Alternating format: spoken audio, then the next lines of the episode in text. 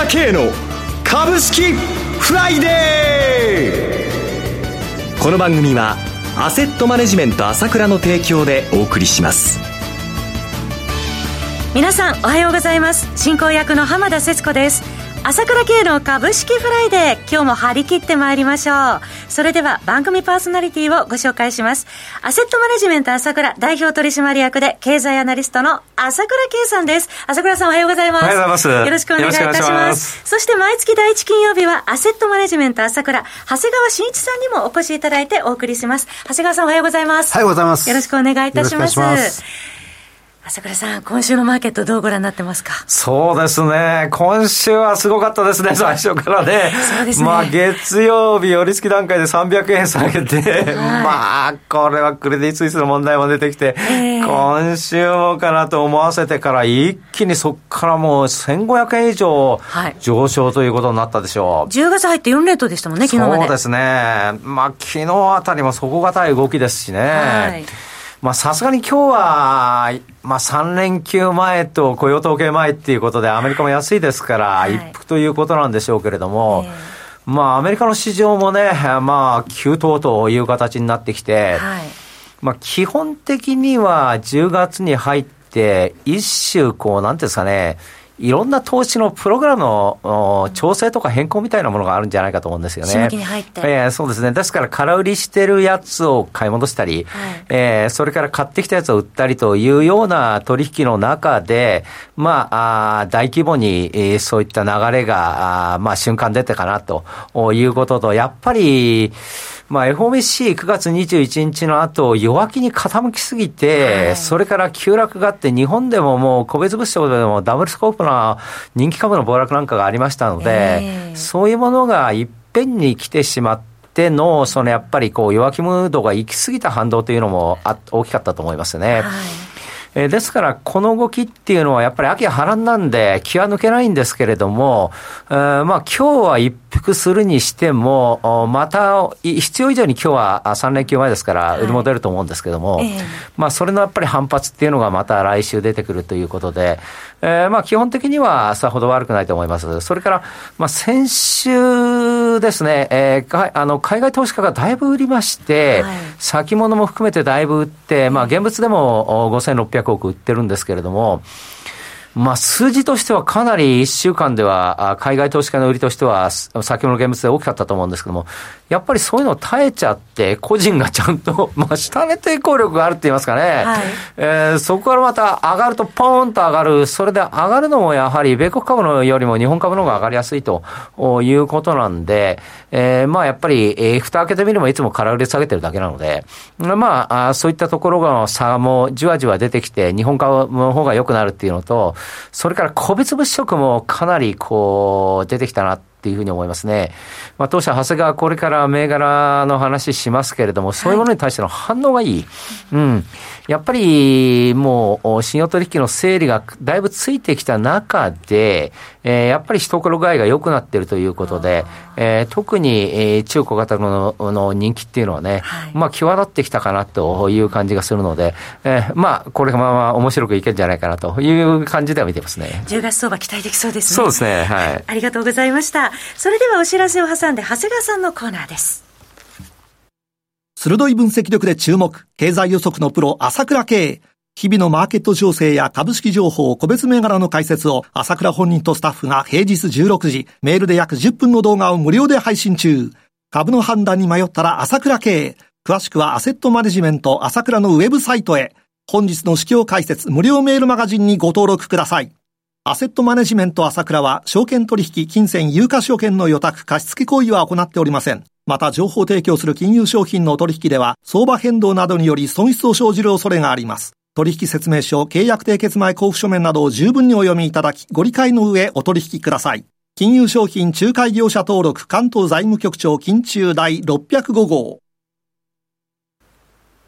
さて、ここからは、長谷川慎一の株式金曜ダービーのコーナーです。一つお気をつけいただきたいのは、買い推奨するものではありません。長谷川さんの視点で注目される銘柄を挙げていただきます。投資の最終判断はご自身でお願いいたします。それでは、長谷川さん、よろしくお願いいたします。はい、よろしくお願いします。え今月の注目ご紹介銘柄、一銘柄目はいかがでしょうか？はい、えー、EDP です。はい、EDP、コード番号7794、東証グロース上場の銘柄で、昨日の終値は720円安の1万5220円でした。はい。まあもう何度もですね、ご紹介させていただいていますけども、はい、やっぱりこの人工ダイヤモンド製造にですね、欠かせない、まあ板状のですね、種結晶を、まあ製造販売しているということなんですけども、はい、私あの先日ですね、銀座2丁目かな、にある進化っていう人工ダイヤモンドを専門に扱うですね、はい、まあ専門店ちょっと行ってみたんですよね。行ってましたか？うん。どうでした？いや、やっぱりまあ私の天然は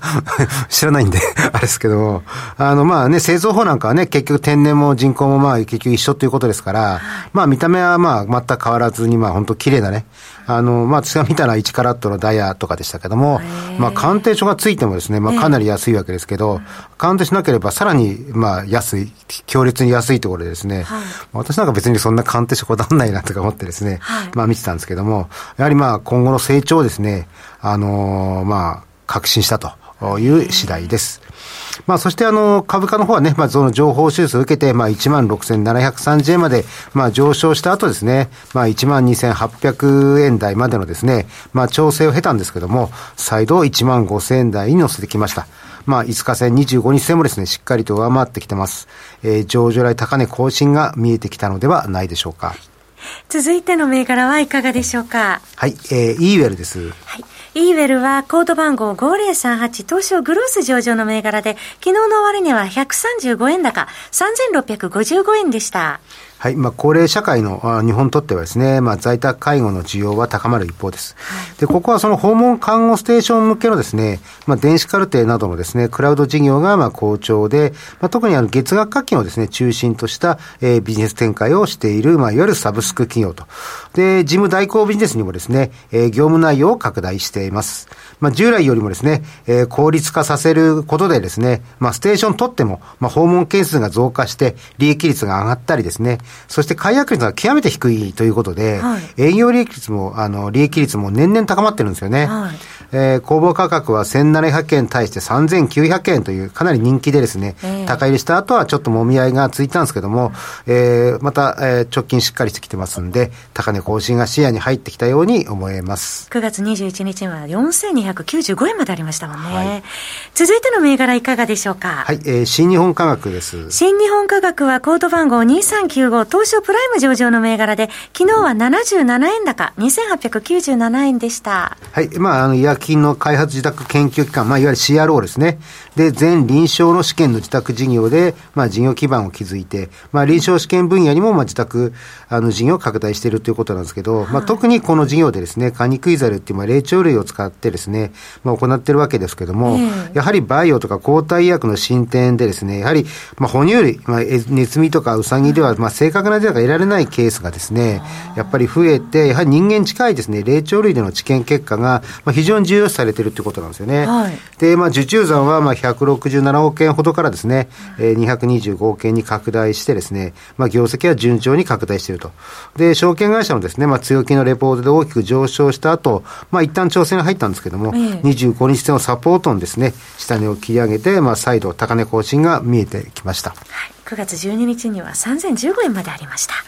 続いての銘柄はいかがでしょうか？はい、えー、霞ヶ関キャピタルです。霞ヶ関キャピタルはコード番号3498東証グロース上場の銘柄です。昨日は375円高、4605円でした。はい、えー、物流施設やですね、アパートメントのホテルのですね、企画開発、あと、えー、ホスピスのですね、事業展開まで広げて、まあ、ファンド蘇生とか運用も自宅してます。で、23年8月期もですね、不動産のファンド向けの売却の拡大とか、まあ、柱のですね、物流施設の開発が牽引して、えー、ファンドの新規蘇生とか、まあ、運用自宅も伸びてると。で、あの、アパートメントホテルの運営っていうのは、まあ20、20%が損益分岐点、まあ、かなり低いんですけど、まあ、効率化を重視していると。で、物流は今後、風呂問題でですね、作り替えが機械できるということで、冷凍冷蔵中心の稼働、新規案件を続々作っているということなんですね。で、前期から稼働を始めたホスピスっていうのもフル起用になってきていると。まあ、そういった特徴化ある差別化を通じてですね、ビジネスを拡大して、まあ、今期で予想営業利益は35億円なんですけれども、はい、2026年8月期の営業利益は200億円を計画しているほどだと。まあ、あくまでこれ中継ですけどね。はい、ということで、まあ、株価は今期予想決算が、まあ、かなりいいということで、大きく上昇しています。えー、まあ、ちょっとストップ高交えちゃったんで、だいぶ上がっちゃったんで買いづらいんですけども、えーはい、まだ PR は、まあ、あの20倍ほどですから、うん、まあ、中期計画を信じるならですね、まだまだ割安とも言えるのではないでしょうか。はい、6日昨日ですね、4840円の高値更新もありました。最後にもう一銘柄お願いできますでしょうか？はい、えー、いわきです。はい。えー、いわきはコード番号6237東証プライム上場の銘柄です。昨日は8円安の1299円でした。はい、えー、化学医薬品のですね、えー、移送用のケミカルポンプの専業メーカーです。はい、まあ、多用途、多品種のですね、少量生産強みを持ってます。で、設備投資意欲がですね、旺盛な、あの、中国、韓国、台湾などですね、半導体向けの、えー、空気駆動ポンプがですね、まあ、想定を上振れして、またですね、アメリカでは、水処理向けのですね、水質コントローラー用の、えー、定量ポンプ、えー、受注数量がですね、一段と増えているということなんですよね。はい、で、半導体や医療向けに、まあ、そのケミカルポンプなどを扱う、えー、中国と香港の持ち分を適用に、あの、二つの会社をですね、連結の子会社として、えー、しまして、収益力がですね、高まるとして、まあ人気になった経緯があります。はい、まあただ出来高があんまり多くないんですよね。ですから買いづらい場面はあるんですけども、うん、あの、まあ伸びてますし、PR は11倍台でありますんで、まあじっくりと、まああの、拾いたい銘柄と、あとまあ円安メリットということもありますんで、はい、まあ注目していたいですね。はいありがとうございます。えー、本日は5銘柄、EDP、イーウェル、新日本科学、霞が関キャピタル、いわきをご紹介いただきました。なお、繰り返しになりますが、取り上げていただいた銘柄は、いずれも長谷川さんの視点で注目する銘柄であり、買い推奨するものではありません。投資の最終判断は、ご自身でお願いいたします。あと1分ほどありますね。えー、朝倉さん、先ほど10月相場期待できそうということで、今日引け後には安川電機が決算控えていて、まあ、それで3連休に入るっていうところですね、日本は。そうですね。はい。まあ、安川も中国、今日日経出てましたけどもね、はい、中国から撤退法、撤退ではないんですけれども、えー、国内にあの工場をね、はい、なるべく作っていくということをあの話してましたけども、はい、こういう傾向っていうのがね、やっぱり次から次へと出てく中で、えー、中国経済がやっぱりじわじわどうなっていくかっていうことで、今、中国のことの懸念っていうのは、まず、あまりないんですけれども、はい、やっぱりいずれやっぱり気をつけなきゃならないということであの頭に入れておいた方がいいかもしれませんね。そうですね、はい、スカー電機国内生産倍増家電部品は中国依存度下げというようなねえ記事もありました。そろそろお別れのお時間です。パーソナリティはアセットマネジメント朝倉代表取締役で経済アナリストの朝倉圭さんそして長谷川慎一さんでした。お二方ともありがとうございました。ありがとうございました私朝倉慶が代表を務めますアセットマネジメント朝倉では SBI 証券ウェルスナビの口座開設業務を行っています。私のホームページから証券会社の口座を作っていただきますと週2回無料で銘柄情報をお届けするサービスがあります。ぜひご利用ください。それでは今日は週末金曜日頑張っていきましょう!